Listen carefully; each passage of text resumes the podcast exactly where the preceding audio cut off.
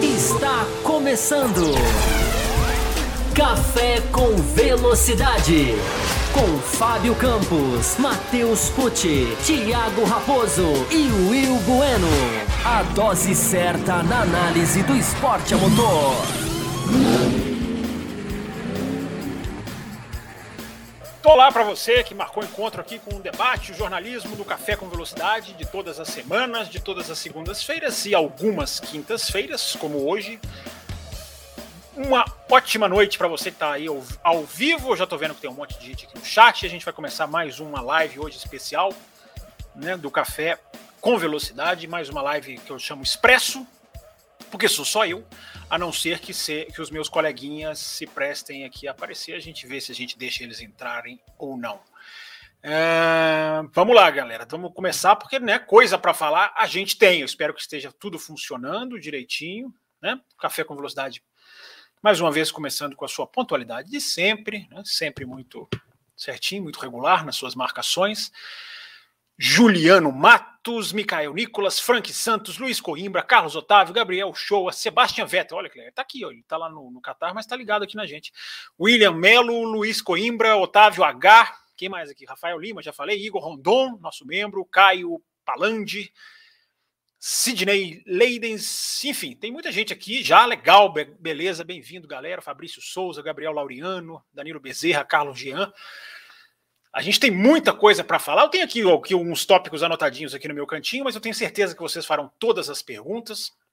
Tem mensagem atrasada aqui que a gente não leu na segunda-feira, que a gente também vai ler.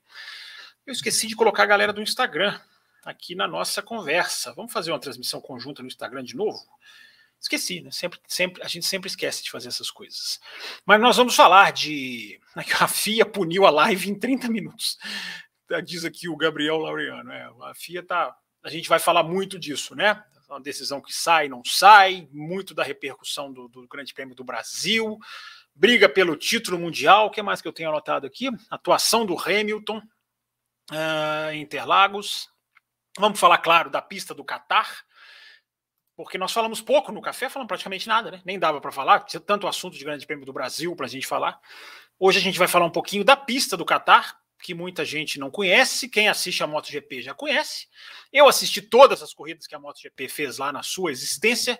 Embora moto seja moto e carro seja carro, a gente tem sempre alguma coisa que a gente pode acrescentar aqui na discussão. Assim que eu terminar aqui de apanhar de mais ou menos 3 a 0 do nosso Instagram, eu vou tentar colocar aqui, igual a gente fez na última quinta-feira, uma câmera aqui no nosso, no nosso Instagram para fazer uma transmissão dupla, transmissão conjunta.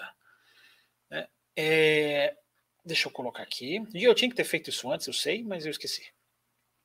Daqui a pouquinho eu vou armar. É, deixa eu falar do superchat. Já até tem superchat, meu Deus, hein? que maravilha. O Jefferson Martins já mandou aqui. Já já vou botar na tela, mas ó, o superchat está liberado para você que quiser participar. A gente teve uma chuva de superchat na segunda-feira. Teve o. Quem que é, gente? Eu vou esquecer, eu sempre esqueço o nome do ouvinte. Teve um ouvinte que mandou vários superchats na segunda-feira. Somos muito agradecidos. É, temos aqui as nossas redes sociais, está aqui na telinha também para você participar. O arroba Café Velocidade no Twitter e o Instagram, o Café Underline com Underline Velocidade, para você ficar ligado. Então, deixa eu começar aqui a nossa live, a nossa transmissão dupla no Instagram, para a gente começar a falar de Fórmula 1, que a gente tem muita coisa para falar mesmo, né? Se eu não quisesse ser, ter a minha atenção chamada novamente, como eu tive na semana passada, por fazer uma live muito grande, mas sem o Raposo aqui a gente pode fazer, né, gente? A gente pode fazer. Deixa eu só marcar aqui o meu Instagram ao vivo, enquanto ele verifica a conexão. A gente já tem superchat na tela. Gente, nós vamos começar pelo quê, hein? A gente tem. Olha, eu vou tentar fazer aqui uma coisa meio alternada. E-mails e, e bate-papo ao vivo aqui no chat. Deixa eu só, pronto, posicionar aqui agora finalmente o nosso Instagram para que a gente possa, enfim, começar. Pronto, agora está aqui mais certinho. Acho que não vai cair. Se cair, caiu. Olá para quem está chegando aí no Instagram, tá? Aqui, ó, as duas estão bem pertinho uma da outra. Eu vou, eu vou tentar olhar para, sei lá, para lugar nenhum. Gente, quem ganha o Grande Prêmio do Catar? Hein? Tá aqui na tela para vocês. Vamos ver quem entende de Fórmula 1 mesmo aqui nesse chat. Quem vai ganhar o Grande Prêmio do Qatar? Hein? E eu não quero saber Hamilton ou Verstappen, não. Quero saber quem vai ganhar, quem vai ganhar por quê. É, quem vai ganhar e por quê? Por qual razão? Quem vai ganhar o Grande Prêmio do Qatar? Essa é a grande pergunta, né? Uma pista nova, tá aqui na telinha no YouTube. Para quem está chegando no Instagram, aí a transmissão é conjunta. É, o nosso superchat aqui tá liberado, os nossos comentários aqui estão agarrados, mas já já eu vou conseguir recuperar. Campos Punição está aqui escrito. É... Vamos. Vamos lá, vamos ver quem vai ganhar o Grande Prêmio do Qatar e vamos discutir sobre isso, né? Mazepinho, engraçadinho aqui, Robson Souza. Olha que ganha mesmo. Essa temporada eu não duvido de mais nada. Duas horas de live tá bom. Ivantino está chegando aqui também. É... Vocês querem começar por qual assunto, hein? Vamos começar por Interlagos, Verstappen versus Hamilton, manobra polêmica. É essa, essa manobra que a FIA está aí, né? A FIA marcou uma reunião para hoje, quinta-feira. Audiência, né? Ouvir as duas partes. Estavam lá presentes Red Bull, estavam presentes Mercedes, com seus altos diretores. O Christian Horner estava lá na salinha também.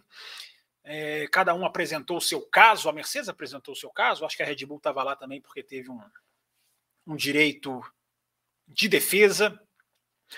É, pessoal dizendo aqui, ó, tá com cara de punição, tá dizendo aqui o Ivantino. Olha, gente, eu acho que não vai ter punição. Não ponho a minha mão no fogo. É, eu já falei aqui no nosso programa na segunda-feira. Aliás, aliás, tem até que na segunda-feira a gente não tinha câmera on board ainda. Olá para o pessoal aqui mandando oi no Instagram. A gente não tinha câmera on board do Verstappen liberada ainda, né? Na segunda-feira. Então a gente ficou de falar. Eu lembro que eu disse aqui no café né? Tenho que ver a câmera on board para, quem sabe, eu posso até mudar de opinião. Estava muito nessa dúvida. É, pessoal aqui mandando ver quem vai ganhar o Grande Prêmio do Qatar. Mas a câmera on board do Verstappen, gente, é, não não me induziu a nenhuma mudança de opinião. Não sei de vocês o que, que vocês acharam. A câmera on board do Verstappen, ela não mostrou o que eu achei que ela poderia mostrar, que seria um, um contra-esterço, né? uma, uma mudança de direção. Né? Isso não significa que ele não tem culpa, né? porque eu acho que a grande discussão, gente, eu acho que é importante a gente ter, é, eu até coloquei isso lá no Twitter, lá no arroba campusfb, é, eu acho que a gente está vivendo uma oportunidade, a FIA está vendo uma oportunidade, eu acho que chegou a hora de esclarecer. Né? É hora de usar esse, esse incidente que para mim é diferente de tudo o que já aconteceu. Eu não consigo me lembrar de um incidente igual. Eu estou vendo muita gente comparar com Silverstone na Copse. Eu acho que não tem absolutamente nada a ver. A dinâmica do acidente. Silverstone era uma curva de alta, era uma dividida em que o cara tocou com a roda traseira na roda dianteira de outro, era uma questão de tangência, não tinha atingido o ápice da curva, não tem nada a ver com espalhada em Silverstone. Então, assim, eu não estou entendendo. Vi até jornalista comparando. Ah, mas puniu em Silverstone. Cara, não tem nada a ver. E hoje lá no meu Twitter, um monte de gente colocou a Áustria, né, o Norris com o Pérez, o Pérez com o Leclerc. Não tem nada a ver, gente. Eu não, não, eu não consigo, estou até deixando essa pergunta aqui para vocês. Eu não consigo associar o que aconteceu em Interlagos, em termos de exemplo, com outra curva em 2021. Não consigo, porque as na Áustria também era outra curva. Era, era, era o cotovelo, era velocidade era outra, questão da frenagem, o ponto da espalhada na Áustria era lá no finalzinho da curva, não foi no finalzinho da curva no Brasil. Então eu acho que é, é muito. Eu, eu, eu confesso para vocês, eu não tenho opinião de se tem que punir ou não. Eu realmente estou na dúvida. Eu, na dúvida, ao contrário daquelas plaquinhas de estrada, né? Que falam na dúvida não ultrapasse. No automobilismo é o contrário, né? Na dúvida ultrapassa, na dúvida deixa brigar. Então eu não puniria se eu tivesse na sala dos comissários, embora eu não tenha uma definição completa de merece ou não merece. Mas eu aplaudo a decisão de, na dúvida e sem a câmera on board, que eles não tinham a câmera on board também do Verstappen, no dia da, da análise, né, que é uma outra falha que pode ser discutida e resolvida. Né? Será não é possível que no, no ano 2021 não tenha como os diretores de prova terem todos os recursos à sua, à sua disposição, os comissários esportivos, não diretor de prova. Diretor de prova tem, né? Tem todas as imagens, tem câmera interna. É, os comissários esportivos também tinham que ter todos os ângulos. As câmeras internas, né? O que, que são as câmeras internas? São as câmeras do circuito interno do autódromo, né? aquelas câmeras que, que não vão para transmissão, não são transmitidas, mas que podem, em alguns casos, servir de, de ajuda para analisar.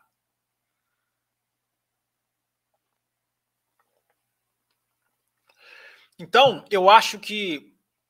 Eu, eu não sei se vai punir, agora eu já estou achando. É, é, aí o que, que aconteceu? Acabou que eu não terminei de falar, né? Foi todo mundo lá para a salinha da FIA hoje. E. Aqui, ó, o, o Saulo está falando aqui no Instagram, ó, freada tardia, carro espalhou na curva, não vi nada de irregular. Eu tendo a concordar com você, Saulo. É, eu sempre falo, né? Estou dizendo isso há muito tempo. Olá para o Nando Salgueiro, está aqui mandando olá. Eu estou falando isso há muito tempo. É, punição tem que ser por uma ofensa clara e grave. Igual pênalti no futebol, gente. Se o cara não, arra, não, não fez uma falta muito clara, não marca, cara. Não marca. Entendeu? Eu acho que na Fórmula 1, apesar de eu não gostar de comparação com o futebol, é mais ou menos isso também. É, se não foi feita uma coisa muito assintosa, é, não se pune, não se pune, não se pune. É, isso, isso eu aplaudo, os diretores de prova. Né? Agora, eu acho, gente, eu acho que isso é o mais importante eu acho que está na hora de se sentar. Pode ser até no final desse ano, já que agora nós estamos ali na, no pênalti, né? Acabei de falar do pênalti, a gente está no pênalti de 2021, né? A hora de acabar com o campeonato, para não ter nenhuma mudança. Olha, vamos a partir de agora. Não, mas está na hora de sentar, está na hora de fazer uma coisa muito aberta, está na hora de definir o que, que é a espalhada, o que, que pode ser, o que, que não pode ser. Entendeu? Eu estou vendo assim uma tendência de ah, tentou por fora, não vai conseguir. Né? Eu acho que as ultrapassagens por fora têm que ser defendidas no automobilismo, elas têm que ser preservadas, elas têm que ser incentivadas. Tem que se tomar cuidado também de não, de não adotar o liberou geral, pode tudo, vai lá, fecha a porta, e isso não passar a ser um. fazer o piloto pensar, não, eu não vou tentar por fora, porque o cara vai me fechar e não vai ser punido, porque está valendo. É, entendem o que eu estou falando, gente? É uma linha muito tênue, é uma linha muito complexa. É, seja o diretor, comissário de esportivo de Fórmula 1, não é fácil, não é por isso que nós vamos aliviar para os caras. Né? Os caras não podem fazer umas punições como para o Gasly na Turquia, que é um absurdo total. Né? Mas eu também não sou, já tuitei sobre isso, não sou do estilo de ah, errou lá, agora vai ter que errar também aqui. Isso é compromisso com o erro. Eu prefiro inconsistência que sai do erro para o acerto do que o contrário, claro. Então, estão, estão vendo a complexidade do assunto, gente? Eu acho que a mensagem aqui, né, da, da análise que eu faço é essa. É, não fez uma coisa grave, não tem que ser punido, mas também a gente não pode fazer o liberou geral, não pode ser esse negócio de tem zebra, porque eu vi gente falando e tem, e, e tem, um, e tem muito sentido, né? Se tivesse zebra ali na curva, na curva na descida do lago, né? se tivesse zebra ali, será que o Verstappen sairia sem punição? O Hamilton ia ter que passar na zebra, isso levantar brita, e que às vezes quebrava o carro. O Verstappen também, se tivesse que passar na zebra. Será que o Hamilton, o Verstappen faria a mesma condução se tivesse zebra ali? Zebra não, Brita, né, gente? Falei zebra, não sei de onde. Brita, zebra tem, claro. É, então, gente, assim, a discussão é muito complexa. A discussão é muito complexa, é uma discussão até legal para ter num café com velocidade mesmo, né? Na segunda-feira, com todo mundo aqui, com a equipe aqui, os caras quinta-feira querem ficar de perna para cima, não querem trabalhar nem nada, a gente vem cá e trabalha, né? Pessoal do Instagram também aqui, ó. O Léo, o Max nem quis fazer a curva, tanto que saiu para fora também. Se não tivesse área de escape, o Hamilton tinha ido para o muro, né? Se não tivesse área de escape nenhuma ali, essa curva nem existiria daquela maneira, né? Porque é no final de uma reta muito grande. É, eu falei na segunda-feira né, que esse tipo de análise, gente, tem que ter muito telemetria. Que até, até, alguém, até alguém falou aqui, ó, aqui o Luciano Moura falou isso também. Tem que ter telemetria. Você tem que analisar a velocidade do cara, o esterço, comparar se a freada do cara foi muito diferente do normal. Vai ser diferente, o cara está disputando uma curva. É, mas você tem que analisar com telemetria. Então, é por isso, gente, que eu não eu não vou chegar aqui e falar que não pode punir.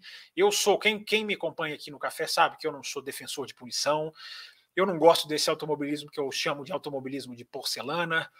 Salve Vicente Tavares. É, eu não sou defensor desse tipo de coisa. Eu sou defensor do let them race. Mas o let them race não pode ser às custas de qualquer coisa. Let them race, gente, isso é importante dizer, né? Porque tem gente que não entende. O let them race não quer dizer que é que é vale tudo, joga para os muros. Não, o let them race é, é o que eu estou falando, né? Se não for uma coisa muito muito assintosa, é, não deve se punir, mas tem que ter uma linha, tem que ter uma linha. É, o Ivan Tinos perguntando aqui se eu vi a análise do Palmer. Ivan, não consegui, cara. Me mandaram até lá no Twitter. Olha aqui, Campos, que legal. Não consegui ver mesmo. É, devia ter visto. É, o Palmer faz umas análises muito legais. Eu gosto das análises do Palmer. Ele analisa com dados, ele analisa telemetria. Né? Lá na F1 TV tem, aliás, por falar em F1 TV, deixa eu chamar aqui também, que eu esqueci de chamar na abertura, né? Como sempre. É, Para quem quiser ser apoiador do café, né? A gente teve apoiador entrando hoje, recebido lá no grupo de apoiadores no dia de hoje. Então, você aqui no apoia.se barra café com velocidade, você pode apoiar a gente nas três faixas que o café tem. Na faixa café com leite, cappuccino e extra forte. Olha como eu estou decorando agora. É, na faixa cappuccino, você tem, na primeira que é a café com leite, você entra lá no grupo de apoiadores, discute lá com a galera, um grupo restrito, um grupo bacana, fica lá sabendo de novidades do café. Na, na faixa Cappuccino você tem programas exclusivos, a gente já fez vários, fizemos o especial do Schumacher, né? Análise do especial do Schumacher, por exemplo. E na faixa Extra Forte, por isso que eu estou lembrando agora, você concorre a F1 TV, né? Uma assinatura até o final de 2022, cara, mais de um ano de assinatura. É, que está aqui na nossa tela também, aqui, ó. Se você entrar na Extra Forte, você pode se tornar também membro do canal no YouTube, que você tem as mesmas faixas para você escolher, e você entra concorrendo também da mesma maneira. Então, lá, lá na F1 TV, gente, tem muito disso, da, tem muita análise legal no pós-corrido, tem muita, muita, muitos dados interessantes que são colocados lá. É, o Venâncio pergunta aqui, ó, vai ter sorteio para F1 TV? Vai ter mais, vai ter mais, gente. A gente ainda tem que liberar a F1 TV para os dois ganhadores lá, liberar a senha. Espero fazer isso hoje ainda, inclusive. Mas vai ter, vai ter sim. A gente vai sortear mais gente para F1 TV, sim. É, a gente tem que definir a data, porque a gente acabou de sortear, né? Dois. Era para ser só um, a gente acabou liberando dois. Tem uma pergunta aqui no Instagram do Vicente Tavares. Ele pergunta aqui: você acha que o Hamilton deveria ter sido punido em Silverstone? É, eu acho que não, Vicente. Eu acho que ali foi uma dividida de curva. Eu acho que os dois ali jogaram pesado. Eu acho que. Eu até coloquei lá no meu Twitter um print analisando que um segundo antes da batida, os dois carros estavam lado a lado, lado a lado mesmo. É claro que isso é muito fácil né, de analisar fora da pista, então, dentro da pista, eu acho que isso tem que ser considerado para não punir. Eu não puniria o Hamilton e Silverstone, jamais puniria ninguém em, em Monza. A punição do Verstappen em Monza eu acho um, um absurdo total. O Verstappen estava com uma roda na pista, o carro quicou na zebra. Tá lá no meu Twitter também a tela printada do Verstappen virando o volante totalmente para a esquerda antes de bater. Não puniria, não. Os caras têm. É, é, é, hora de ter transparência, gente. Eu acho que é hora. A FIA tem uma oportunidade nesse lance do Verstappen, porque, vamos lá, também para esclarecer sobre esse lance, né? É, ele é muito difícil, ele é muito difícil, porque ele não deixa claro se o, o que, que o Verstappen poderia ter feito ou não, por isso que eu estou falando aqui da questão da telemetria, né? Telemetria ajuda muito a esclarecer e nós não vamos ter os dados de telemetria. A gente pode ter um superficial de análise ali, mas os caras eles têm aqueles gráficos, aquelas linhas que indicam tudo para os caras, né? Freio, acelerador, comparação de volta, comparação com o outro, é, contra esterço, esterço, é, o quanto foi, foi, foi pressionado o pedal. Os caras têm tudo isso, né? É, então, eu acho que essa demora, esse adiamento, né, de ontem, de hoje para amanhã, de quinta para sexta, a FIA não bateu o martelo. Se a FIA não bateu o martelo nessa, primeiro que são os comissários do Brasil, né, Roberto Moreno, Vitor Antônio Luz, são esses caras que estão envolvidos. Eles podem não estar no Catar presencialmente, mas ainda que remotamente são eles que vão decidir. Quando, é, quando a equipe entra com recurso, são os mesmos comissários da prova anterior que julgam. E eles vão ter que julgar. Eu acho que para ter ficado para sexta-feira, eu acho que deve ter tido muito material. Mercedes e Red Bull, principalmente a Mercedes, deve ter apresentado muita coisa, né? Muito, algumas coisas até pode até ser sem sentido, né? Como aquilo que a Red Bull fez em Silverstone, de colocar o álbum para simular o acidente, dar uma volta na pista com o carro. É legal, muito bonito, mas não quer dizer que, que prove nada.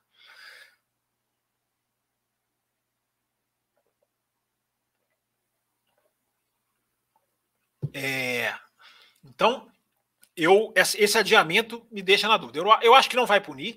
Outra coisa que é importante dizer, a punição ela pode ser tempo na, na prova anterior ou ela pode ser punição no grid nessa prova. Tá? Isso é importante saber. Eles podem tirar a posição do Verstappen em. Eu acho que se ele tomar 5 segundos, ele fica atrás do Bottas, né? Se eu não estiver enganado. E, e ele pode também perder posição no grid. Olá para o Zé Eduardo, Velocidade, Henrique Batista, pessoal entrando aqui, muita gente entrando aqui no Instagram, transmissão conjunta, tá, gente? Nós estamos no YouTube, mas dando uma colher de chá para o pessoal do Instagram também. Deixa eu começar a olhar as mensagens, então, aqui que tinha, que ficaram atrasadas. Né? O Will Bueno é um cara muito legal, né? Porque o Will Bueno fala assim, cara, tá no seu e-mail, todas as mensagens, tá tudo, o compartilhamento que eu fiz aqui vai aparecer para você. Não apareceu nada. Então eu vou aqui pegando, eu vou ter que entrar aqui mais ou menos e-mail por e-mail. Provavelmente eu vou repetir alguma coisa aqui que a gente já leu na segunda-feira, mas vamos lá. Uh, Folgado, acho que a gente já leu a mensagem dele segunda, corrida tanto da sprint como no GP, gênio mesmo, Hamilton. Pergunta que não quer calar aí no café. Quem vai apostar, quem vai ganhar nas próximas corridas? Será que já que serão novos GPs? O campeonato está pegando fogo. É... Pois é, gente, o Qatar. Né? Quem vai ganhar o Grande Prêmio do Qatar? Não sei. Agora, da análise da pista, é muito interessante a questão da pista no Qatar. Né?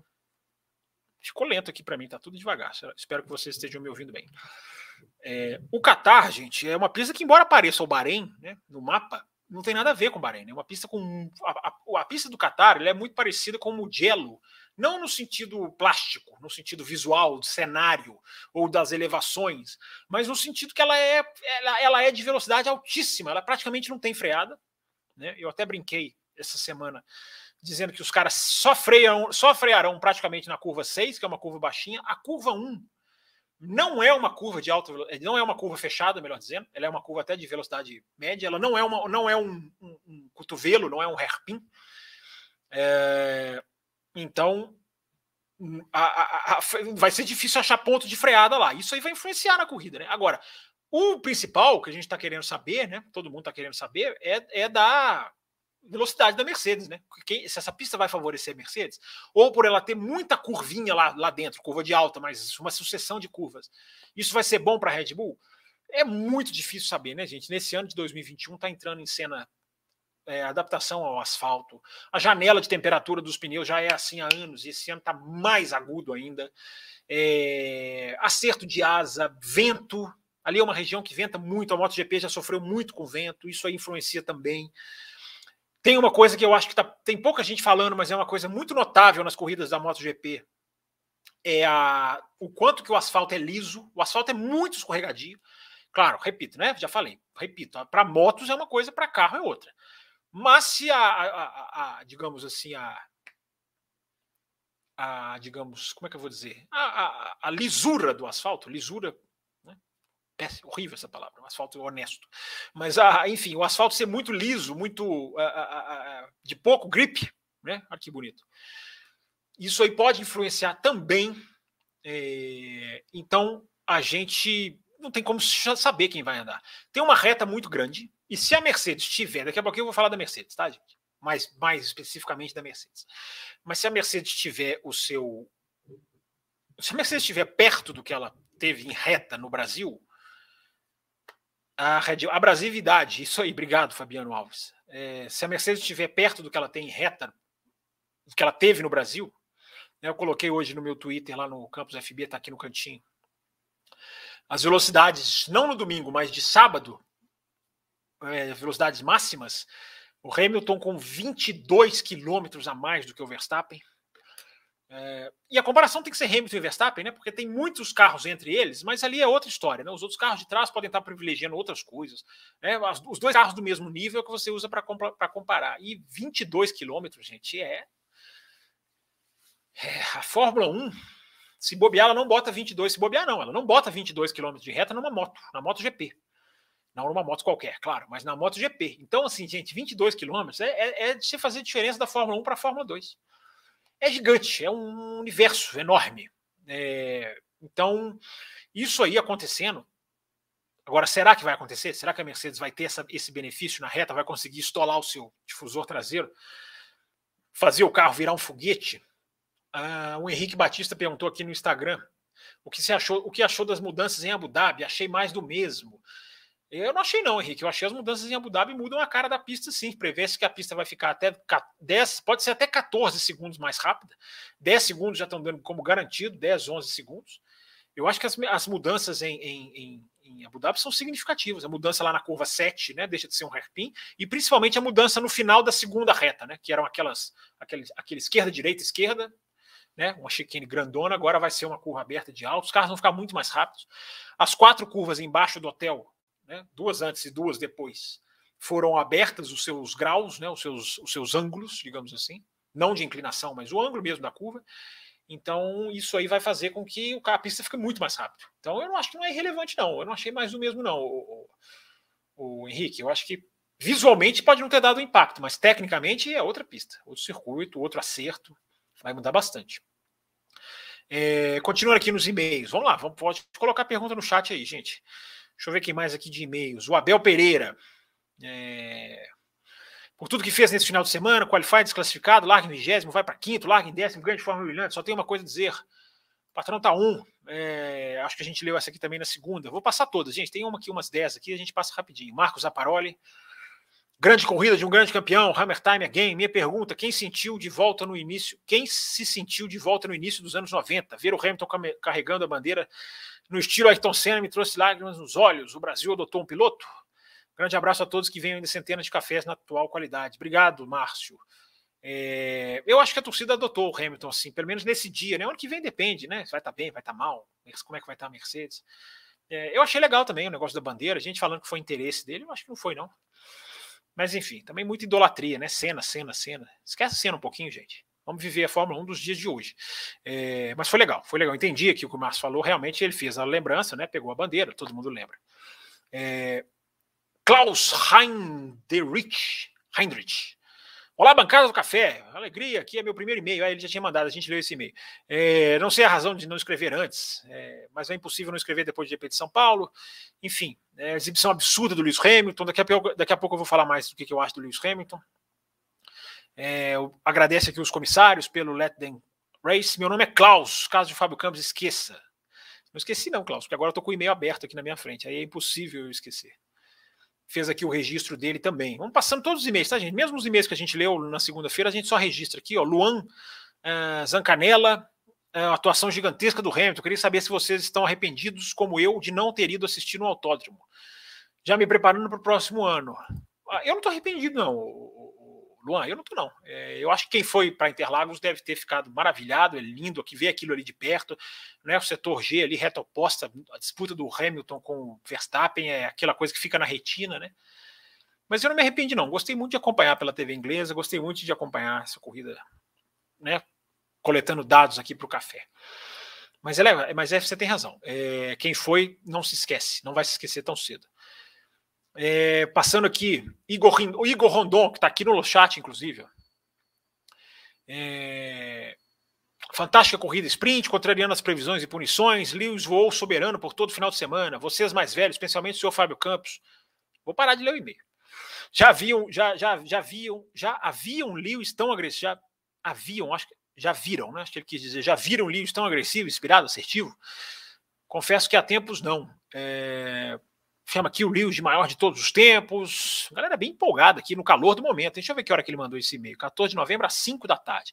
Está no calor da corrida, né? Eu, eu, eu tenho uma visão um pouquinho diferente. O Hamilton deu um show sensacional, mas não acho que tenha sido a maior atuação de todos os tempos, porque foram duas corridas, né? Tem muita gente associando, juntando sprint e e, e, e, corrida no domingo como se fosse uma corrida só. Não foi, foram duas. Magnífico, gigante, gigante. O Hamilton foi gigante, né?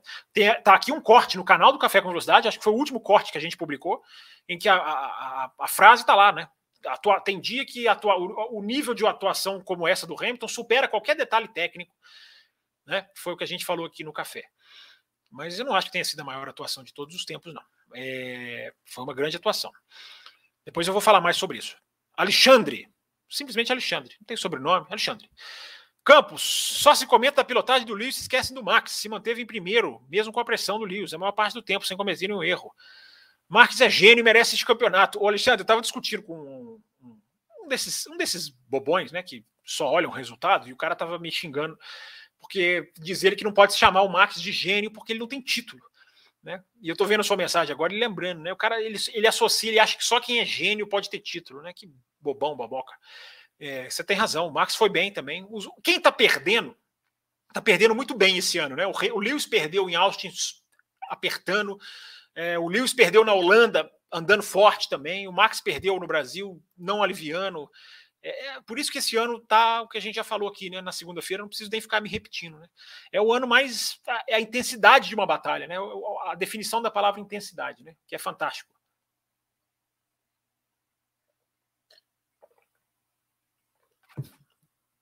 Antônio Filho. Amigos do café. Um dia, ou melhor, um final de semana difícil para os haters e negacionistas do Hamilton. Pilotagem fantástica. Mas existe algo na parte técnica do equipamento digno de comentários para esse. Ah, ele pergunta: existe algo na parte técnica do equipamento digno de comentários nesse final de semana? Afinal, o Brasil é uma pista aparentemente favorável à Red Bull. Excelente pergunta, senhor Antônio Carlos de Andrade Filho, de Inhapim, Minas Gerais. Mineiro. Mineiro é gente boa. É, eu acho que tem muita gente misturando a, a grandeza do que o Hamilton fez e não deixando a gente analisar ou não entendendo a análise de detalhes técnicos que foram muito favoráveis. Né? Esses 22 quilômetros a mais de reta, né? o, a, a, o uso do DRS, eu até não vou entrar muito no DRS hoje, não, a gente já falou dele bastante na segunda, mas o, o DRS foi muito é, impulsionado pela força da Mercedes no sábado. Eu não estou tirando nada do Hamilton, acho que o Hamilton, repito, vou, dizer, vou repetir a palavra, gigante. É, mas tem detalhes técnicos. O cara teve 100 voltas praticamente para fazer essa corrida de recuperação. Por isso que eu não coloco como a maior corrida de recuperação de todos os tempos. Porque se, você somar as duas corridas, dá quase 100 voltas, 400 quilômetros. Outros pilotos não tiveram isso. O próprio Hamilton não teve isso comparando com as outras corridas do Hamilton. Então eu acho que tem esse aspecto técnico, sim. Muito boa essa pergunta do Antônio Carlos, porque a gente tem que entender o que está acontecendo com a asa da Mercedes. Né? Tá flexionando embaixo, que foi o motivo do Verstappen lá pôr a mão, né? a Mercedes suspeitando que a parte de baixo da asa está flexionando, não a parte total, não a parte de cima, porque a câmera agora está até filmando a asa para não deixar ela flexionar, para monitorar se ela não flexiona ou não. É, então tem isso. Eu coloquei lá no meu Twitter, eu já, já falei isso na segunda-feira, análise da TV inglesa mostrando como a Mercedes dispara quando abre a asa mas ela dispara. Comparando com a Red Bull, ela bota um carro e meio. É uma coisa assim absolutamente descomunal. Então tem essas questões técnicas que quem é jornalista, quem gosta de analisar a coisa de uma maneira fria, tem que, tem que colocar. Isso enraivece algumas pessoas. Entendeu? É, nossa, você não pode diminuir o feito do Hamilton, não tem ninguém diminuindo. O feito do Hamilton é maior do que os detalhes técnicos, mas você tem que pontuar as coisas, você tem que analisar. Não é porque é, fez um final de semana fantástico que não possa, você não possa colocar pontos, ressaltar coisas. É... Aqui, ó, o Hugo, Hugo Montinho está fazendo uma pergunta muito interessante aqui no Instagram. Fábio, você não achou que os outros pilotos são muito passivos nas disputas de posição? O pessoal sequer mandava na linha de frenagem. Isso mesmo, isso mesmo, Hugo. Os caras, é, isso, isso que 2022 tem que acabar. Aliás, eu coloquei uma enquete sobre 2022 lá no meu Twitter. Eu, lá no final do programa eu vou falar para vocês. Uma coisa está muito divertido. Uma enquete que eu coloquei lá, mas depois eu explico. É, porque 2022 tem que acabar com isso, né? É, é, esse negócio de ter pelotões. Eu acho que tem muita gente também se esquecendo, é, porque antes a gente entendia o buraco que tem a Mercedes tem para o resto, né? Para os demais.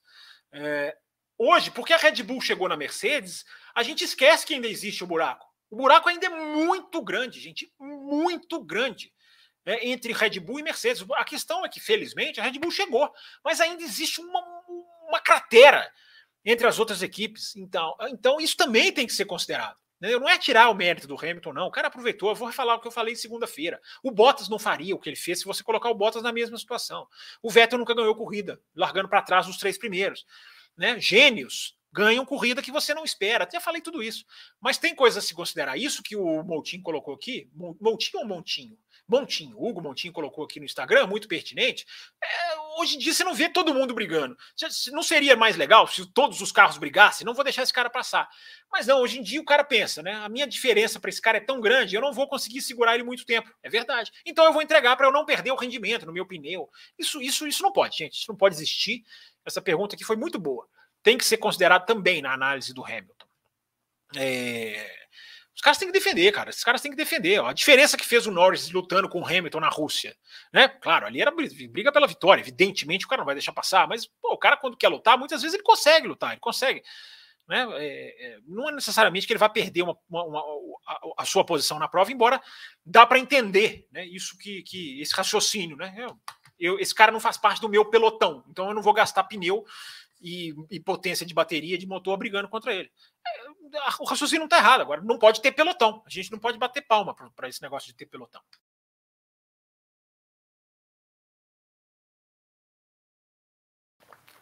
Minha água já praticamente acabou. Eu vou ter que ir lá encher, vocês vão ficar aqui vendo aqui a minha estante. Porque eu só peguei um copo.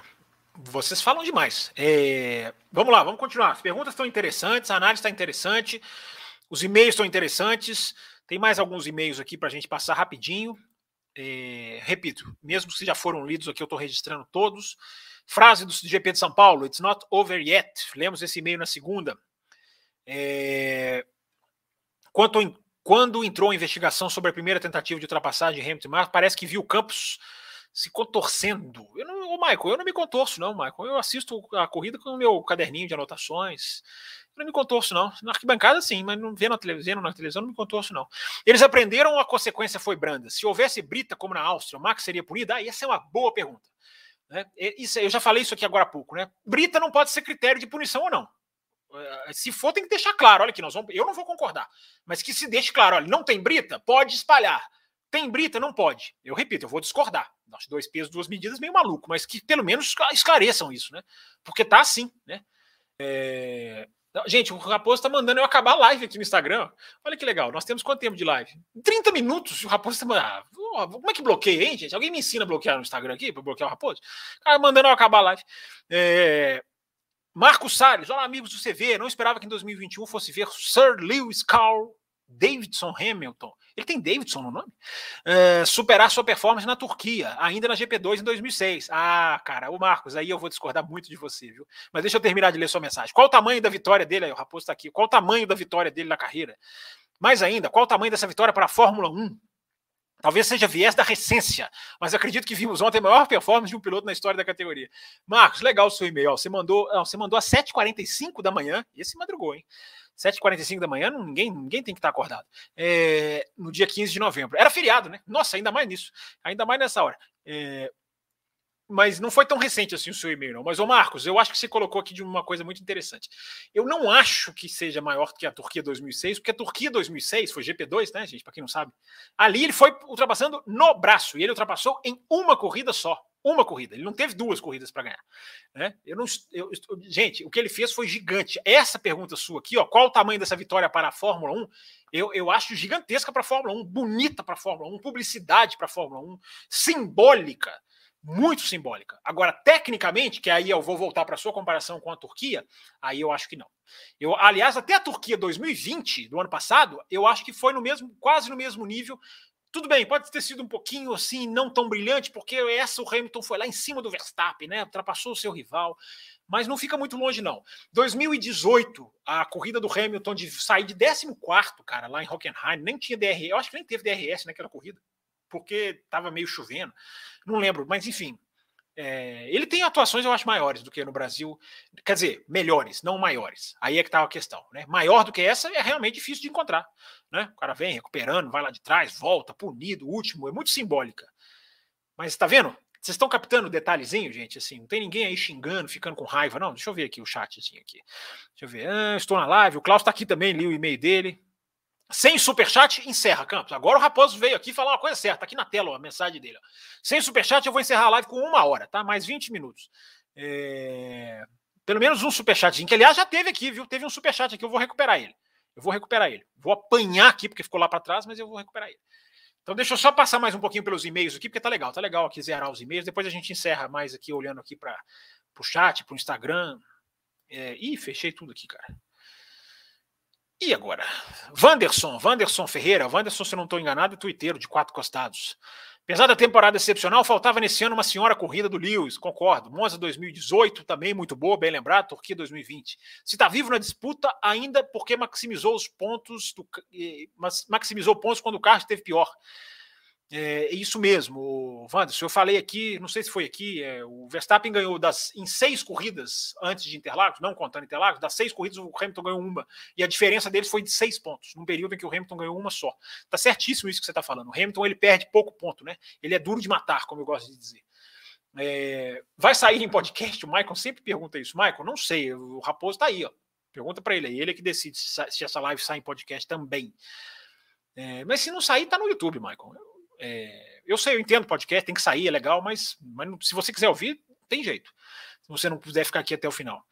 Não dá para medir o tamanho do impacto, mas estar no Maracanã ou Wembley totalmente a seu favor parece ter feito boa diferença. É, a torcida estava muito Hamilton. Né? Quero nem imaginar se fosse a Ferrari sofrendo uma, uma desclassificação por 2 milímetros de asa. A Itália enlouqueceria, diria o bom narrador. Ah, não sei não, Wanderson. A Itália, to... a Itália. A Ferrari tomou lá sua pancada de, de, de, de do seu do motor lá, que ela tá, tá, tá pagando até hoje. É... Mais e-mails aqui. Vamos lá, vou zerar todos os e-mails. Eric Vinícius. Olá a todos da bancada. Só tem eu aqui na bancada hoje, Eric. É, esse é o meu primeiro e-mail. Ah, maravilha. É, já escuto o café tem pouco mais de um ano e até agora não tinha achado uma pergunta que acertasse o timing do programa. Gostaria de saber a opinião, sobretudo do Campos, que acompanha Sky Sports, sobre o mágico motor do Hamilton, pois, eles, pois este só troca itens que não dão punições brandas. Pois este só, tro, só troca itens que dão punições brandas. Está muito melhor do que os outros motores da Mercedes. Acredito que tem alguma artimanha. Grande abraço a todos. Boa pergunta, Eric. Obrigado pelo seu primeiro e-mail. Espero que seja o primeiro de muitos. Eu acho o seguinte: é... artimanha, é, não sei se tem, não sei, difícil demais, né? não tendo análise técnica, não sendo especialista. Eu acho que não tem artimanha. Eu acho que a questão é a potência. A gente debateu isso na segunda-feira, né? A potência do motor Mercedes, quando é novo, é muito grande. Só que depois ele vai descendo. Publiquei uma reportagem sobre isso da Auto Esporte no meu Twitter aqui agora, pouco antes de começar a live. Então, é, é, é, essa é a questão. O motor novo fez muita diferença. Somado a essa questão da asa. Tem, parece que tem alguma coisa nessa asa.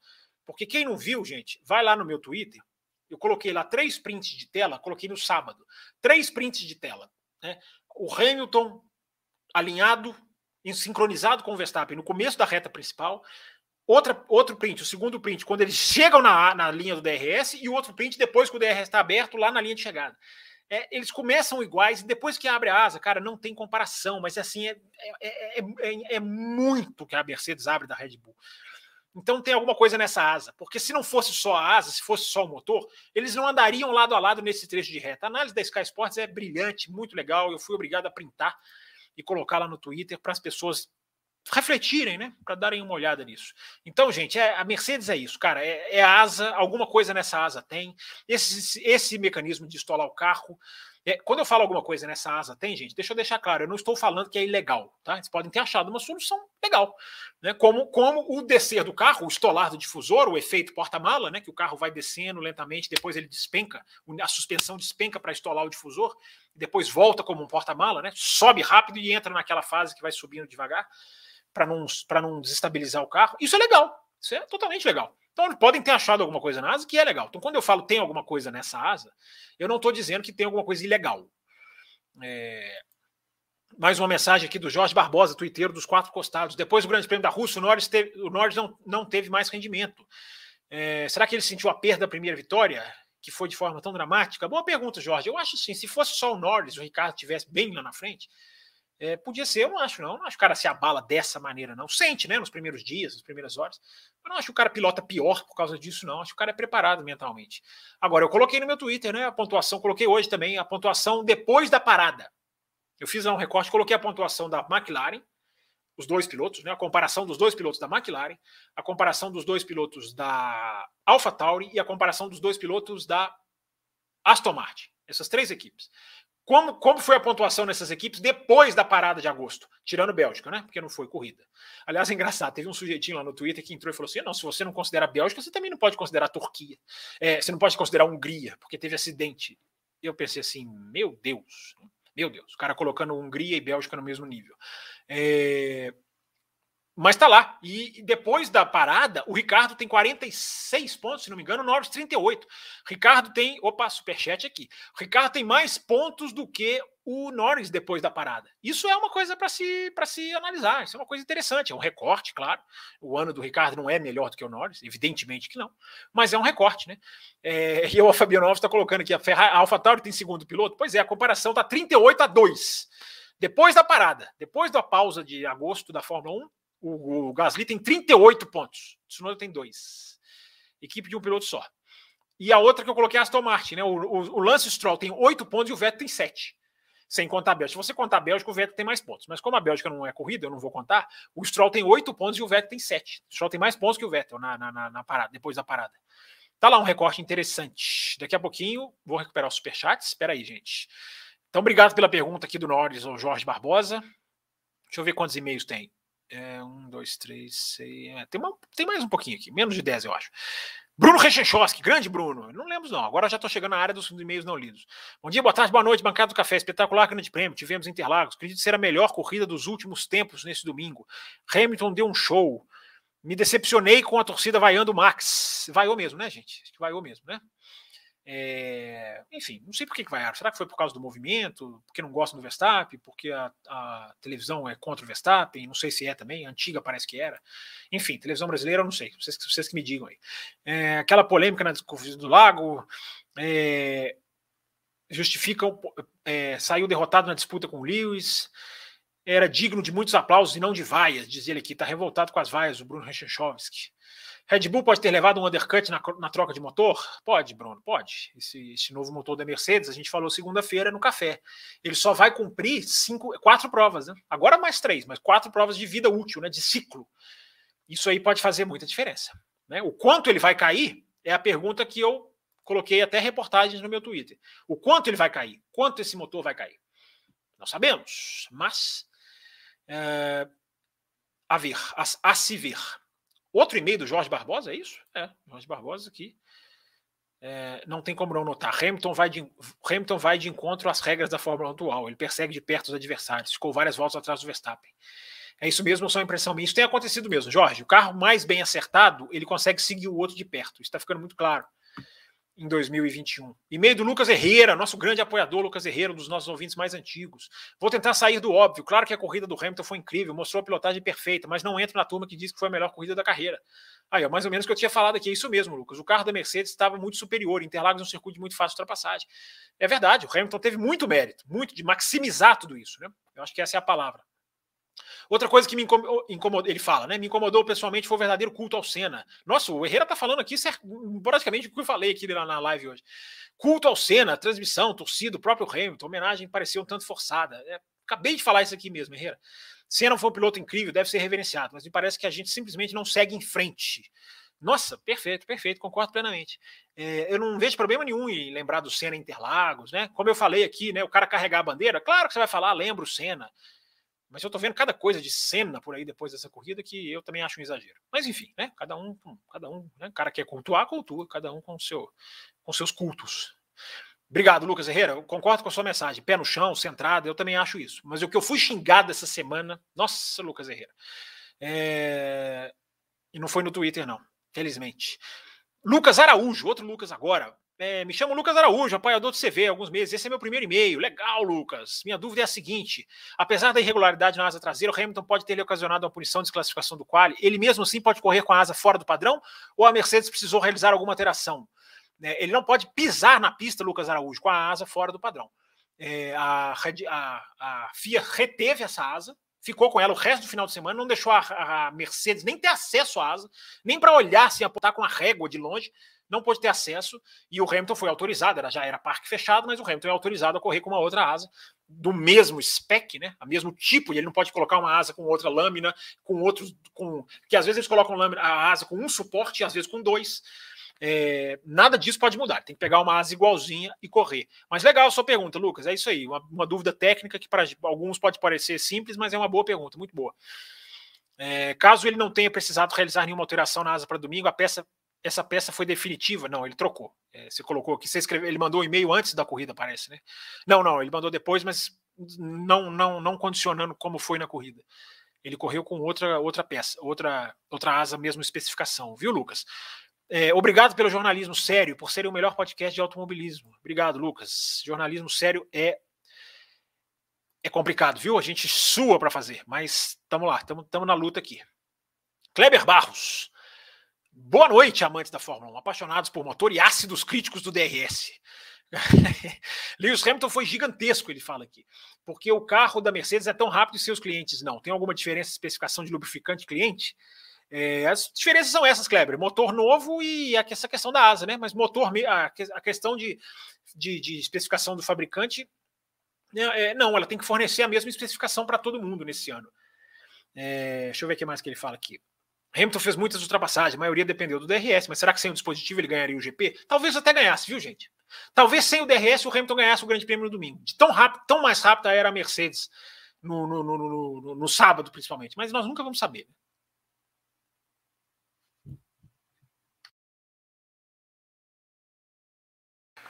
É, para mim o DRS teria que acabar com os novos teria, que acabar nos novos carros de 2022. Também acho, Clever, mas acho que não vão acabar não. E-mail 1 de 100. tá aí, tá iniciada a contagem. Esperamos o seu centésimo. Aí o cara vai e manda na próxima segunda, né? E-mail 100. É, Esther dos Santos. Grande Esther, legal, sempre, sempre acompanhando a gente. Que final de semana tivemos, uma pole inesperada do Hamilton, todo aquele dramalhão mexicano, até sair a punição. Foi mesmo. Final de semana foi, foi um filme, né, gente? Foi uma série. Final de semana foi de suspense, um filme de Alfred Hitchcock. É, melhor sprint do ano, concordo? Foi, mas também com muito DRS, né? Mas foi, foi, foi a sprint mais movimentada, não, não há dúvida. Aquele final emocionante do Lewis pegando a bandeira, é, foi legal. Pérez e Verstappen também fizeram excelentes atuações. É, e o Bottas, opa, esbarrei aqui. E o Bottas foi bem na corrida, apesar da largada. Gostaria de pedir que vocês comentarem, comentassem o que acharam dessa espalhada do Verstappen. A gente comentou na segunda, Esther, assim, eu acho muito complicado de analisar. Eu realmente não sei dizer se foi legal ou ilegal, estou na dúvida. Na dúvida, concordo com a não punição, né? Na dúvida, ultrapasse. Automobilismo numa estrada. É... Já já vou vir para o chat aqui, tá, gente? Muita gente chegando aqui no chat, ó. Majestic, Wendel, William Melo mandou superchat, tem um Thiago aqui sem sobrenome. É, Klaus está aqui, já falou, já citei. Ricardo, Pablo, Brenner, sempre aqui, legal. Já já eu vou focar no chat aqui, tá, gente? Só zerar os e-mails aqui. Tá acabando, tá acabando os e-mails. É... Vinícius Queiroz. Escrevo vocês muito feliz por ter vivido, ainda que pela TV, um final de semana histórico. É, foi mesmo. Gostaria de deixar uma reflexão sobre a pista que fiquei tendo durante esses dias. Durante esse final de semana, fiquei pensando: o que faz de Interlagos uma pista tão boa para as corridas de Fórmula 1? Por ser uma pista curta com elementos variados e bem distribuídos entre os setores, coloquei isso no meu Twitter antes da corrida, viu, o, o, o Vinícius? Né? É, eu acho que esse é um dos segredos da, de Interlagos. A, a disparidade dos setores é muito interessante. É, estão muito próximos de algum setor de algum setor importante logo na frente é, que a, alguns setores são mais importantes, ali na frente façam que as corridas sejam intensas, quase não haja tempo de respirar. A depender da época do ano, ainda podemos contar com um clima variável. Vocês citam outros detalhes que fazem as corridas de Fórmula 1 nessa pista como, serem comumente boas? Legal a sua análise, Vinícius. Eu acho que é basicamente isso que você falou. Eu acho que o desenho, não só essa questão dos trechos diferenciados, né, o trecho de rápida, o miolo do circuito, mas o desenho da pista como um todo mesmo, layout todo da pista, né, as duas retas, a reta principal lá em cima, é, eu não sei o que, que, é, tá? Tem uma. Interlagos tem alguma coisa assim, uma pista feita nos anos 40, né? Inaugurada, nos anos 30, né? Acho que ela foi inaugurada em 1940. E, é muito, e era muito melhor, né? Interlagos ainda era, era, era ainda mais legal, né? Quem nunca viu Interlagos antigo, eu vou até, vou até procurar uma foto, depois colocar no Twitter. Não, se bem que não vou, não, né? Já passou o tempo de Interlagos, já passou. Agora vou colocar foto só do Qatar. É, mas enfim, quem, quem não viu Interlagos antigo era melhor ainda. Agora, essa pista é muito legal, ela casa muito com a Fórmula 1. Né? Se você analisar Interlagos, cara, é um circuito travado, né, cara? Parece um circuito travado. Mas não é, né? As, as retas são muito efetivas, muito, muito, muito é, é, é interessantes, né? Poxa, reta oposta lá, curva do sol, dá sempre briga, né, cara? Volta e meia tem alguma coisa. E o pessoal fica falando que o setor A é melhor que o G, ainda não consigo entender. Né? O setor A, para quem não sabe, é reta principal, setor G, reta oposta. É... Finalizando aqui, ó, tá terminando os e-mails. Vinícius, sem sobrenome. Eu gosto desses caras, são assim, ó, Vinícius, Thiago. É, eu não fiquei nada surpreso quanto ao desempenho do Lewis ontem. Ou seja, ele mandou no segunda. É, em todo final de semana dava para ver que por todo final de semana dava para ver que o W2 estava superior ao RB ao RB16B. Mais incrível como nenhum piloto conseguiu dificultar as coisas para o Hamilton. Bem observado, já falamos isso aqui. Na sprint race, com, 24, com só 24 voltas, era de se imaginar que o Luiz colocaria um ritmo muito forte. Bem lembrado também. É, ele abriu o DRS passava igual faca quente na manteiga. Certinho, concordando com tudo aqui. Os, os únicos que dificultaram para o Luiz foram Max e Pérez. Bem lembrado, muito bem lembrado, Vinícius. O Pérez lutou bonito com o Hamilton, né? Tentou resistir. Né? Claro, né? O Pérez é da Red Bull, lógico que ele vai tentar. É... Eu coloquei isso no meu Twitter domingo e fui execrado. Ah, Bem-vindo aos execrados no Twitter, Vinícius. É assim, cara. É... Depois do depois do pelo gesto, depois do gesto do Luiz com a bandeira do Brasil, é praticamente possível fazer algum questionamento sobre a prova dele domingo. Eu acho que eu acho que não, é possível fazer, tanto que eu faço né, algumas colocações, algumas ponderações, o que não diminui nada, gigant, gigantice do efeito dele. Piloto que dificultar um pouquinho vai ser investigado, até mesmo punido, né, sobre a punição. Pois é, Vinícius, a gente já, já falei disso aqui, né? Tem que ser. Tá na hora de esclarecer, cara. Tá na hora da FIA botar uns. É, botar um, uma ordem nisso aí. Penúltimo e-mail, que é antepenúltimo, Daniel Barcelos. Cadê? Tá aqui, achei. Salve a todos. Foi incrível ver a recuperação de Lewis saindo de vigésimo na sprint, vencendo no domingo. Corremos o risco de perdermos a bela ultrapassagem deles sobre o Max. Ainda bem que não puniram o Max pela espalhada. Deveria colocar esse trio de comissários para ajudar em todos os GPs. Daniel Barcelos, assinatura no fim para ajudar o Fábio Campos. É, seus bobões. Quando eu tô lendo o e-mail, eu não esqueço, tá vendo? Porque eu só dá um clique aqui, eu lembro o nome de vocês. Tel, penúltimo e-mail, para acabar. Tel, boa noite. Esse é meu primeiro e-mail, maravilhoso. Terceiro primeiro e-mail que eu leio hoje. Acompanho vocês desde o boletim de Interlagos. Qual boletim de Interlagos é esse? Tô lembrando. Acabou minha água. Vou ficar com sede agora, né? Sessão brincadeira. É, não me lembro qual, ele mesmo fala aqui qual programa. Fábio estava com. Fábio tava com uma camiseta preta e verde horrível. não sei o que você quis dizer. O senhor Raposo, muito bem vestido, uma camisa da MR, trabalho trabalho em um navio cargueiro, rodando o mundo, de férias assistindo esse campeonato maravilhoso. Olha que legal. Resolvi assistir a sexta-feira na TV aberta, depois de oito anos. Vi um carrinho incrível. Vi um carinho, ele colocou com dois R's aqui, mas é carinho, acho que ele quis dizer. Incrível pelo Hamilton, ressaltando várias vezes o capacete com a pintura de homenagem ao Brasil. Esqueceram até mesmo do Bottas. Falaram muito pouco da punição do Hamilton. Do, diferente da TV em Portugal, que bateu por horas e horas, através, antes, é melhor dizendo, e depois da punição. É... Gente, a punição do Hamilton é, é, preto no branco, né, cara? É, é a asa 2 milímetros para cima, cara. 2 milímetros acima, num dos cantos da asa, né? O canto direito, se eu não me engano. Né? Toto Wolff não tem razão nenhuma de falar que está sendo perseguido. Não tem nada disso, cara. É... Teve um problema e não adianta, cara. É... Não pode correr com a asa maior. Mas é isso aí, tá falado aqui o. o, o... Como é que é o nome dele? Esqueci. Tel. É... A chave do primeiro setor era conseguir manter a temperatura dos pneus na frente, na, da frente ideal até a curva 4. Isso mesmo. Essa foi a dificuldade da Red Bull. A Red Bull sofreu com os pneus dianteiros no setor 2, que é para era onde ela deveria ser o, o, o carro mais né, forte. Aliás, ela ainda era, né? Mas sofreu, não conseguiu fazer o setor 2 com a mesma com o mesmo ímpeto que ela deveria. Então, esse foi um dos problemas da Red Bull. É, obrigado pelo seu e-mail, Theo. Boas viagens aí, você que mora no navio. Trabalha no navio, né, melhor dizendo. Obrigado por ter mandado o e-mail. E o último e-mail, prazer a todos, é do João Pedro Melo. Também é twitteiro, se eu não estou enganado. Salve pessoal do CV. Que dizer da atuação do Hamilton nesse final de semana? Já dissemos, viu, João Pedro? Seu e-mail já foi respondido. Realmente uma coisa brilhante. Nunca será esquecida. E que campeonato que, e que disputa de campeonato fantástica temos em mãos. É... Numa, aliás, essa disputa de campeonato fantástica, deixa eu contar para vocês da enquete que eu coloquei lá no Twitter. E eu não vou comentar, não, até porque ela ainda está aberta lá. Quem quiser lá votar, eu coloquei, eu fiz a seguinte enquete lá no Twitter. Você está falando desse campeonato fantástico, né? Eu coloquei o seguinte lá no Twitter. Se você tivesse o poder de congelar o regulamento de 2021 e cancelar o regulamento de 2022 para manter o equilíbrio da Red Bull e Mercedes, na esperança de ver em 2022 um campeonato tão emocionante quanto esse, você cancelaria? As regras de 2022. O que, que vocês acham aqui no chat, gente? Vamos lá, vamos para o chat agora. Pegar os super chats aqui. E aí, vocês cancelariam 2022 para manter congelariam 2021? Ninguém pode mexer nada. Eu quero Hamilton e Verstappen desse jeito mais um ano. Vocês cancelariam 2022? Eu repito, eu não vou comentar o resultado, porque o resultado ainda não é definitivo. Tem lá centenas de votos. É uma amostragem pequena, mas são ali centenas de votos. Mas eu posso falar para você o seguinte: o resultado me surpreendeu. O resultado me surpreendeu, está me surpreendendo.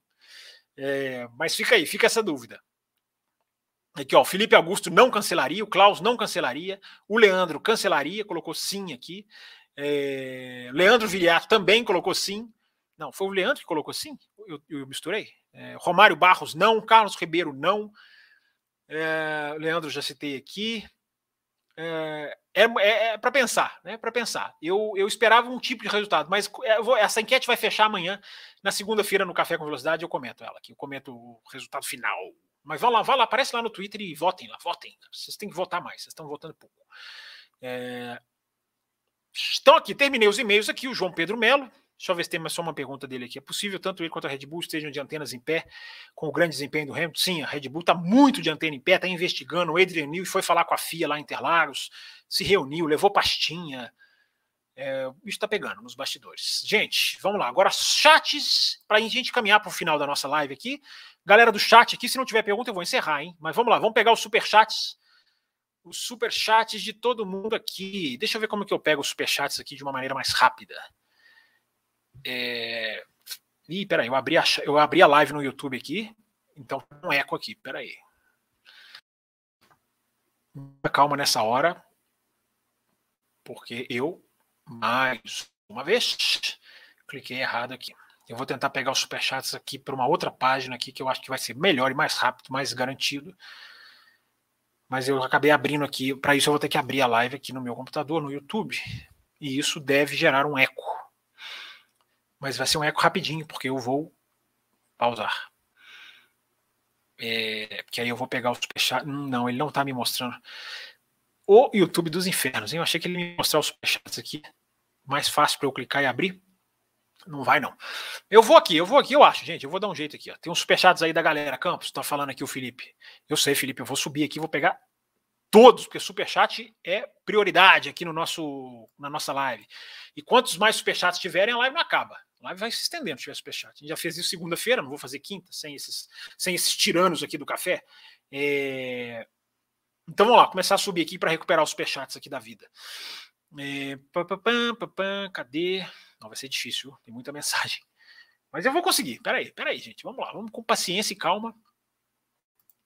Que a gente consegue. É... Alt F4, diz aqui o Luiz. Eu não sei o que é Alt F4. Eu não. Depois você fala isso aí, fecha tudo. Depois você está me fazendo uma pegadinha. É... Jefferson Martins, vamos lá. Jefferson Martins, vamos colocar na tela os superchats aqui. Ó. O primeiro superchat foi como você avalia a pressão que os pilotos estão fazendo para a punição de Verstappen? Pode no futuro se voltar contra eles próprios? Eu, eu não acho que os pilotos estão fazendo essa pressão toda, não. Eu vi alguns pilotos dizendo que, que não deve punir. O, vi Russell falando que tem que punir, mas o Russell é piloto da Mercedes, evidentemente que ele vai falar que tem que punir. É... Eu não estou vendo essa pressão coletiva, não, Jefferson, dos pilotos, assim, pilotos pressionando para punir o Verstappen. Eu estou vendo os pilotos pressionarem por consistência. E essa pressão eu, eu, eu assino embaixo dela. Essa pressão é boa, essa pressão de consistência. Cara, é porque é o seguinte, né, gente? A GPDA, o problema é que a GPDA não serve para nada. A GPDA não repara em nada, ela parece o Will, o Matheus e o Raposo. A GPDA não repara em nada. Se a GPDA reparasse, exigisse, questionasse, é, né, até ameaçasse alguma coisa, ô Fia, vamos colocar pingos nos is nisso aí, cara. É... Se bem que não, pingos nos is não, né? Pelo amor de Deus. É... Vamos lá. Uh, vamos continuar aqui no superchat. Mas, o Jefferson, é, é, todo piloto, essa, essa segunda parte da sua pergunta aqui, todo piloto, quando está de um lado, defende uma coisa, né? Quando é contra ele, é outra, né? É, então, isso aí, é, isso aí realmente é uma coisa para a gente considerar. Mas eu acho que não está tendo pressão coletiva dos pilotos, não. Acho que eles estão divididos. Outro superchat aqui, ó. Vamos lá, vamos passar todos. Grande Klaus. Foi pouco falado, mas o stall do difusor da Mercedes ajudou nesses 20 km a mais de reta. Eu acho que ajudou sim, Klaus. É porque é o seguinte: por que, que eu acho que o difusor da Mercedes, acho não, né? É a explicação que a gente tem, né? Por que, que o difusor da Mercedes conseguiu fazer o stall Interlagos de uma maneira mais eficiente do que em Austin? Porque em Austin você tem muitos S de alta. E aí você não pode deixar que o carro caia nesse despencar, nesse efeito porta-mala, no meio dos S de alta. Ou seja, você tem que subir meio que o centro de gravidade do, do, do, negócio. Então é mais difícil dele operar. Quando você tem curvas de baixa, como Interlagos, você pode fazer com que ele fique mais próximo de, de cair, de despencar. Eu gosto de usar esse termo. Então, entendeu? Interlagos ele fica mais fácil de ser utilizado. Vamos ver em Losail agora, né, no Catar. Mas fez diferença sim, Klaus. Você tem razão na sua pergunta. Fez muita diferença. Tem muita, tem muito a ver isso sim essa super velocidade reta tem muito a ver com o stall, sim, com o stall, stall do difusor. Mas tem a questão da asa também, que ninguém sabe, enfim, tá juntando tudo isso. Outro superchat aqui, William Mello, acha que o DRS sai em 2023 e o motor do Max, será que tem que trocar até o final? William, o motor do Max não tem que trocar até o final. Pode ser que troque, né? nunca diga nunca, é a frase do Christian Horner, mas não, a Honda não está com esse plano de trocar, não. É, o ganho é pouco, não é igual a Mercedes, que a unidade velha rende bem menos na hora que você troca. A diferença é de um décimo, segundo a Honda, entre o motor Honda velho, na, no fim do seu ciclo, e novinho em folha, na primeira corrida. Um décimo só, cara, um décimo só. Você vai perder cinco posições por causa de um décimo. Tem que ver esse um décimo também, né? Não é por volta, porque se fosse por volta, aí sim, aí tinha que trocar. Mas é um décimo, enfim, acho que no delta de velocidade média. É, eu, ah, eu espero que o DRS saia em 2022, o William. Não está anunciado, mas é a promessa do Ross Brown é de que ele fique lá sem ser usado, se tudo der certo. Então, se ele estiver em 2022, que ele fique lá hibernando, né? Quietinho ali na dele. E 2023, sim. Tomara que ele saia. Tomara que ele saia durante 2022. Os caras podem muito bem chegar e falar: não, olha, não estamos usando, acabou o DRS. Aí nós vamos ter um programa aqui com festas, balões, foguetes, pizzas. É... TZ. Mas, ó, foi, foi, TZ, foi você que mandou um monte de superchat na segunda? Foi você, não foi? Que eu até agradeci aqui no começo da live. É... Tá aqui um superchat dele aqui, ó. Tendo em vista a velocidade, tendo em vista a velocidade da Mercedes e só três corridas pela frente, você acha que a Red Bull tem alguma carta para bater de frente com a velocidade? Pois é, TZ, essa pergunta é boa, cara. Não tem muita carta na manga para velocidade final, não, cara. Você, a Mercedes não tem como baixar o carro, porque é um carro de reiki. É, a Mercedes não tem como inventar uma asa nova, não dá tempo, cara. Não dá tempo de produzir, enviar. Não, os caras não vão para a fábrica direito. Você vai ter um intervalinho depois do Qatar e depois termina direto. Não tem muito tempo para você tentar uma solução. Né? Então, eu acho que não tem carta na banga, não, cara. Mas a Mercedes, a Red Bull conseguiu ser muito rápida em reta lá no começo do ano, quando em algumas pistas ela podia tirar a asa por causa do reiki. Né? Se ela conseguir esse efeito nas próximas corridas, na França foi assim. Na França a Red Bull tirou asa, cara. Era muito mais rápida de reta. Porque ela se garantia nas curvas com o reiki. Então, TZ, é, é detalhe, cara. Tá muito no detalhezinho, não dá para cravar, mas pode acontecer. A sua pergunta é. Eles podem achar uma solução ali, mas eu acho difícil trazer alguma coisa mágica. É uma solução de acerto, tá? Mas eu acho difícil trazer alguma coisa mágica porque não dá tempo mais. Por isso que eles estão correndo, por isso que eles estão correndo atrás da Mercedes, querendo que tira, querendo que investiga, porque é melhor ser tirado do outro, é muito mais fácil ser tirado do outro do que você é, produzir, né? Tentar. Então, gente, acho que eu li todos os superchats, né? Aqui, ó. Estão aqui. Passei todos. Passei todos os superchats. E uma hora e seis minutinhos, nós já vamos caminhando aqui para o final. Tem mais perguntas aqui no chat, gente? Tem muita pergunta que foi mandada aqui na hora que eu estava lendo e-mail e não tem jeito de recuperar, senão nós vamos ficar aqui até três horas da manhã. Né? E a cobertura do Grande Prêmio de, do Qatar, ela começa hoje, cara. O rapaz estava elogiando aqui jornalismo. Para fazer jornalismo, a gente tem que começar a, a, carga de material, de coleta de material e anotação na quinta noite. Já tem muita coisa, tem muito programa direto do Qatar, tem muito texto, tem muita matéria. Tem trabalho hoje ainda, rapaz. Não tem nada de dormir, não. É... Rafael Souza pergunta aqui, ó, olha aqui, ó. Perguntas a partir de agora, gente. Vou ser generoso aqui, ó. Vou colocando aqui na tela.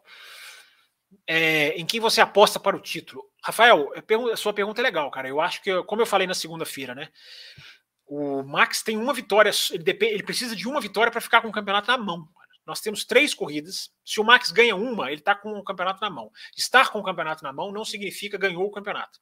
Estar com o campeonato na mão significa se ele chegar ali em segundo, né, eventualmente até em terceiro, ele pode ser campeão. Então eu acho que o Verstappen ainda tem uma vantagem matemática muito grande. Matemática. 14 pontos não são pouca coisa, gente. Não são. Vão fazer muita diferença. Se uma, vamos lá, vamos, vamos esquecer essa aberração, que é esse ponto para a melhor volta, e vamos tentar fazer a conta da matemática um pouquinho mais arredondada. Né? Ele tem 14 pontos. Se o Hamilton ganha essa, é, quer dizer, vamos, vamos supor que a vitória, essa uma vitória que eu estou falando que ele precisa, vem agora. Ou seja, 14 para 20, 21, faltando duas corridas. Totalmente administrável. Não pode bater, não pode quebrar, não é campeonato decidido, mas fica bem na mão dele. Ah, então vamos supor que a vitória dele venha na corrida do meio, na, na Arábia Saudita. É, então o Hamilton ganha essa, traz de 14 para 7. Aí ele ganha a corrida do meio, volta para 14, né? Descontando ali um pontinho para lá, um pouquinho para cá. 14 no, em Abu Dhabi, ter 14 pontos de vantagem. Cara, pode chegar em terceiro. É, então, gente, e se ele ganhar? E se o Hamilton ganhar as duas e zera? Vamos supor que ele zere a pontuação, sejam empatados, e aí o Verstappen ganha essa uma sendo no, no, no, em Abu Dhabi, acabou, campeão. Então o Verstappen, para mim, está com a mão mais, mais perto. Agora, agora é o que nós estamos falando aqui, né, Rafael? É, se a Mercedes voar em reta como ela voou em Interlagos, meu amigo, nossa, o campeonato pode virar. É, Felipe Augusto está aqui, nosso membro. Ô, ô Campos, sobre o traçado antigo de Interlagos, os carros de hoje fariam uma corrida boa? É, é cara, eu estava olhando o traçado antigo de Interlagos, cara, as áreas de escape não seriam aceitas, né? Você teria que mexer num monte de coisa em relação a áreas de escape. Mas eu acho que faria, faria uma corrida boa, sim. Né? Não teria o S do Senna, né? O Interlagos antigo não tinha, o Interlagos antigo não tinha. É, mas eu acho que seria legal, seria interessante, seria, seria bacana. Obrigado, Rafael, mandando parabéns aqui pela live. Marcos dizendo aqui 14 pontos é muita coisa. É... Carlos Seller brigando aqui com alguém que comparou o Hamilton com o Mansell. Quem que comparou o Hamilton com o Mansell? Foi aqui no chat? Não vi, não. Tá bravo aqui, falando, nossa, dizendo que é um absurdo isso. É... Gente, então é isso. Vamos caminhando aqui para o nosso final. Deixa eu ver se tem mais alguma pergunta aqui. Pessoal aqui no chat, Lucas Pereira, Luiz Júnior, Gabriel, Vendel, Igor, não sei se eu tinha mandado o Igor. E a mudança na El Rouge? Pergunta aqui o Igor. É, o Igor, parece que vão virar um pouco o traçado da El Rouge, um pouco mais. deixar uma coisa um pouco mais inclinada, né? Cara, não sei, viu? Tem que ver. Não sei ainda não. Pelo, já vi um tipo de rascunho da obra. É, acho que vai continuar sendo uma curva difícil, mas tomara que não estraguem, né? E a mudança principal é na área de escape, né? Eu tô até meio surpreso que. que que eles mudaram, que eles parece que vão mudar o traçado da Rouge. É... Como está o emocional dos dois? Boa pergunta aqui do Ivan, grande Ivan Tinos, tuiteiro dos quatro costados. É... Como está o emocional dos dois depois do GP de São Paulo? Cara, eu acho que o Hamilton e o Verstappen são muito fortes emocionalmente. Eu não acho que nenhum nem outro vai se deixar levar pela empolgação e muito menos se abalar. O Verstappen está aí. É, demonstrando ser uma pedra de gelo, né? O ano inteiro. Agora, tem uma coisa também, né, gente? É, a hora aguda, a hora mais pressão é agora. Por mais que o Verstappen tenha mandado bem até aqui, é, e eu acho que ele vai continuar mandando, ele realmente não, não demonstrou nenhum abalo. É, a hora da pressão é agora. Isso é inegável. Então, assim, repito, eu não acho que ele vai, eu não acho que ele vai, que ele vai ceder não, mas que a hora da, a hora do vamos ver começa agora, começa. Mas ele está indo muito bem, nesse sentido até agora. Não concordo com essa mudança na Rouge, disse aqui o Carlos Seller. É... Melhor curva da Fórmula 1. É, tomara que não estraguem, né, cara? Se eles fizerem uma mudança que não estrague, tudo bem. É... Os caras fazem hoje de bem baixo também, né, Carlos? Às vezes é bom mudar um pouquinho, né? É o carro novo, né? O carro novo vem aí. Provavelmente não vai ser de pé embaixo, né? Mas enfim. Aqui, ó, o Klaus coloca aqui, ó, daí obriga a tirar a tirada do acelerador. É isso mesmo. Gente, deixa eu ver aqui no meu roteirinho aqui o que, que falta de falar. Já falamos da pista do Qatar, atuação do Hamilton, a manobra do Verstappen eu falei, foi a primeira coisa que eu falei na live. Então, gente, ó, vamos encerrando aqui uma hora e onze, agradecendo aqui a todo mundo. Deixa eu ver aqui se tem mais algum recadinho para dar. Tem mais um inscrito no canal, alguém escreveu aqui, ó, sumiu aqui na minha tela, mas alguém escreveu aqui, ó, mais um inscrito. Isso aí, gente, inscrevam-se no canal, tá, gente? Ativem o sininho. Nosso canal está tendo um crescimento muito grande de ouvintes. A gente passou dos 3 mil, já estamos com 3.050, passamos dos 3 mil ontem, anteontem praticamente. A nossa, a nossa edição passada da segunda-feira teve. Ah, o de Assis Alecrim entrou aqui no Instagram, ó, grande de Assis, quanto tempo? É, a nossa edição teve. está com 5.600 acessos a nossa edição. E tem mais para vir aí, porque tem um, tem um represado aí, que a gente sabe, um número represado que só vem depois do YouTube, que a gente consegue visualizar ele em outra página interna aqui. Então, esse número de 5.600 de audiência vai crescer. Então, enfim, obrigado a todo mundo que está ouvindo, está ouvindo aqui os Cafés Expresso. Essa semana teve Café Expresso, hein, gente? Já foram lá conferir? Café Expresso falando do, do absurdo que foi a não contratação do Piastre pela Alfa Romeo, né? Já esperado, nenhuma surpresa. Mas, enfim, né? talento como Piastri, sem vaga na Fórmula 1, agora oficialmente. Fiz lá um café expresso falando sobre isso, refletindo né, sobre essa questão, quem são os culpados, por que acontece, consequências disso. É o Café Expresso, está aqui na página do café. Vamos lá para vocês ouvirem. Está chegando também a quase mil acessos lá. Muito legal, muito bacana. É... Então é isso, gente. Deixa eu ver se tem mais algum comentário aqui, mais alguma coisa. Manda salve, Ralph Rodrigues. Salve, Ralph Rodrigues. Obrigado por ter aqui acompanhado a nossa live. É, Hugo, que achou do Leclerc falar que se não houvesse punição do Max, mudaria o estilo de pilotagem? Boa pergunta, Hugo. A última vez que o Leclerc falou isso foi excelente, né? Porque o Leclerc, em 2019, quando ele tomou aquela espalhada do Verstappen na Áustria, na última volta, última, penúltima, ele também falou, né? Vou mudar o meu estilo. E aí na corrida seguinte foi Silverstone. A gente tem um dos pegas mais lindos dos últimos anos do Leclerc com, os, com o Verstappen. Né? Tomara que o efeito seja esse. Mas é isso aí, Hugo. A sua pergunta eu falei, esbarrei um pouquinho sobre isso no começo da live. Né? A gente não pode achar que assim, ó, pode tudo, ou o cara que tentar por fora. É, o Leclerc esbarrou nisso, né? O cara que tentar por fora pode acontecer qualquer coisa com ele. Eu não concordo com isso. Eu acho que tem que se preservar as ultrapassagens por fora, mas sem também deixar a coisa muito engessada, muito enrijecida. Mas é boa, boa sua pergunta, cara. Tem que sentar, Hugo. É o que eu falei, gente, é uma oportunidade. A FIA tem que sentar com os pilotos, conversar, bota uma câmera, transmite para o público, edita, né? Igual, lembra daqueles briefings que eram transmitidos? Edita igual aqueles briefings, cara. Mostra só alguns dos detalhes da reunião. Mas, enfim, faz uma coisa mais transparente, né, cara? Para a gente parar com essa pune não pune, punições absurdas, né? É, vem aí Abu Abu Dhabi, né, gente? O campeonato pode ser decidido por uma manobra que, que cruza ali uma linha, né? Abu Dhabi é muito fácil de ter track limits, né? É, deixa eu ver, pintou mais uma pergunta aqui no finalzinho. Será que o Russell vai conseguir uma sequência para ser o substituto do Hamilton? Eu acho que o Russell tem uma capacidade muito grande, Rafael. Eu acho que vai ver, vamos ter que ver como que a Mercedes vai tratá-lo. Acho que ele não vai ser cordeirinho, não vai aceitar, acho que vão tentar, mas eu não sei se ele vai aceitar ser muito cordeirinho. Né? O Pérez na, o Pérez em Austin levantou o pé para o Hamilton não passar ele, né? Para ele não ultrapassar o Verstappen na hora que, na, na, largada, né? Na entrada da curva 3 ou 4. Eu não vejo o Russell fazendo isso, não, cara. É... Tudo bem, se chegar no final do ano, né? Ele não tiver chance, aí é outra coisa. Mas eu acho que vai, vai, vai ser legal. Mercedes vai ser legal ver o que, que, como que a Mercedes vai lidar com esses dois no ano que vem. Então, gente, que eu acho que acabou as perguntas. Então, acabou as perguntas, acabou a live, né? Uma hora e quinze. Falamos aqui bastante, acabou aqui a minha água, olha aqui, o meu copo está vazio. É... Obrigado para todo mundo, viu, gente? Obrigado mesmo, apoio que vocês estão dando aí nessa semana. É... Klaus, sinto muito, sente, sente muito pelo quê, Klaus? É, pessoal, apoio que vocês estão dando aí, muita gente lá no Twitter, muita gente seguindo o café no Twitter, seguindo a gente, nós componentes do café no Twitter, prestigiando os nossos cortes que entram aí no ar durante a semana. Galera do Instagram, que passou muita gente aqui pelo Instagram, obrigado. Todo mundo no Instagram aqui também que conferiu. É...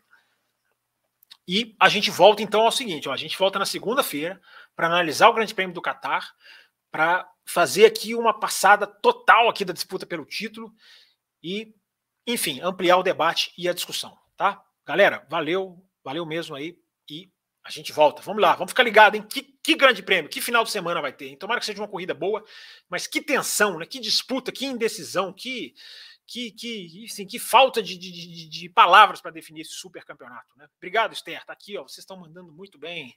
Vocês também, Esther. Obrigado. Seu e-mail. Li seu e-mail já aqui. Não sei se você já estava aqui na live. Li seu e-mail. Obrigado. Valeu, galera. Até a segunda-feira aí com mais debate, análise, opinião, sempre fundamentada, sempre análise séria, sempre tentando levar o melhor, o melhor, a coisa mais interessante, que é um debate legal para vocês. Valeu, galera. Obrigado e até segunda-feira. Termina aqui Café com Velocidade, o mais tradicional podcast sobre corridas do Brasil. Café com Velocidade, a dose certa na análise do esporte a motor.